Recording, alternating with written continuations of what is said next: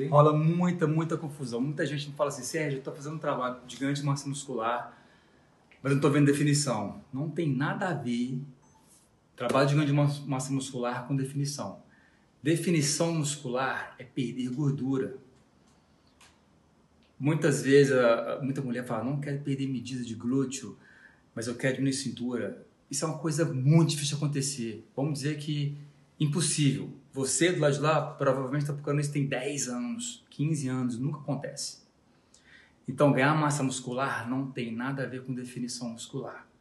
Definição muscular tem a ver com perder gorduras. Você vai perder peso, vai perder medidas também. E é assim que tem que acontecer. O trabalho de ganhar massa muscular é o contrário, é ganhar peso, é ganhar músculos com o mínimo de gordura possível. Lembra disso. Então, você que lá que vive me chamando, falando assim, Sérgio, eu quero ganhar massa muscular para definir. Esquece isso. Lembra que seu objetivo tem que ser perder gorduras e manter o máximo possível de massa muscular. Assim tem que ser. Assim você vai ver resultados rápidos.